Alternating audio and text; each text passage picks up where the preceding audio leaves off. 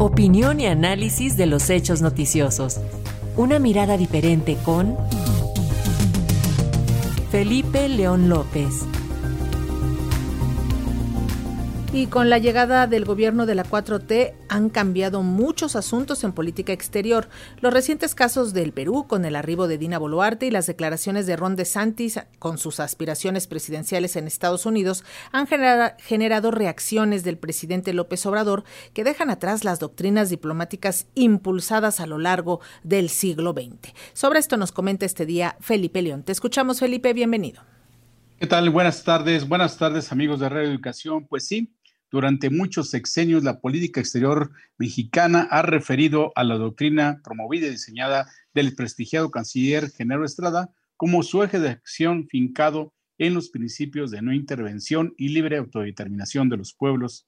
Tanto así que está establecido ya nuestra Constitución Política en su artículo 89, fracción décima, referente a las facultades del presidente de la República en esta materia, que es dirigir la política exterior y celebrar tratados internacionales, así como terminar, denunciar, suspender, modificar, enmendar, retirar reservas y formular declaraciones interpretativas sobre los mismos, sometiéndolos siempre a la aprobación del Senado. Y más específicamente dice dicho artículo constitucional que en la conducción de tal política, el titular del Poder Ejecutivo observará los siguientes principios normativos. La autodeterminación de los pueblos, la no intervención, la solución pacífica de controversias, la proscripción de la, amenaza o uso de la fuerza en las relaciones internacionales, la igualdad jurídica de los estados, la cooperación internacional para el desarrollo, el respeto, protección y promoción de los derechos humanos y la lucha por la paz y la seguridad internacionales. Sin embargo,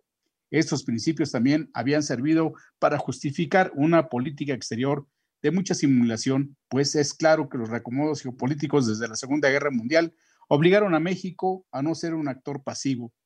Y bueno, en esto de intervenir implica también reconocer y desconocer un gobierno, pero también intrometerse en sus asuntos públicos, como son las campañas, las elecciones o incidir en su vida interna sobre sus asuntos de solamente de interés interior. La posición de México en los conflictos internacionales ha sido discreta, pero también ha tenido momentos de gloria como la declaración de guerra al eje fascista, desconocer al régimen franquista y a otras dictaduras, reconocer también las revoluciones de China, Cuba, Nicaragua y abrirse al asilo a los gobiernos de pueblos por, depuestos por golpes de Estado como los ocurridos en Bolivia, Argentina y Chile. La participación como mediador en conflictos bélicos de Colombia, Guatemala o El Salvador han tenido el reconocimiento de la comunidad internacional. Y aunque se olvida, la defensa del gobierno de Vicente Fox a la Carta Democrática Interamericana permitió que el extinto presidente de Venezuela, Hugo Chávez, pudiera revertir un golpe de Estado allá por el 2002.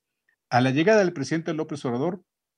la línea original de su política exterior fue, y dijo él, que era el respeto a la doctrina Estrada de no intervención, y parecía que así se conduciría, dado que el canciller estaba más ocupado en asuntos internos, supliendo las funciones de una debilitada secretaria de gobernación, y luego, pues preparándose siempre para su candidatura presidencial. Pero ojo, esa tibieza de la política exterior de la 4T ya fue ocupada por el presidente de la República, quien ha abierto frentes geopolíticos y puesto en entredicho su palabra ante el mundo, como fue la relación suave con el gobierno de Donald Trump y dura con el de Joe Biden y también ha tenido confrontaciones, críticas y reclamos tanto por las reformas laborales y energéticas en el TEMEC como en el apoyo a la Ucrania.